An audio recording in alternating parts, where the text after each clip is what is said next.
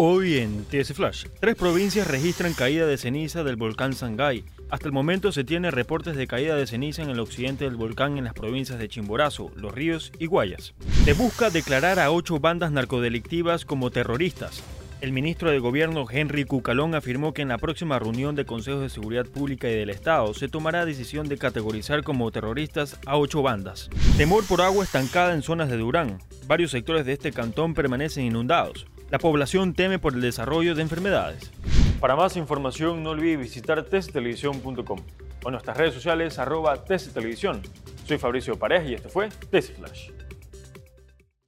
TC Podcast, entretenimiento e información, un producto original de TC Televisión.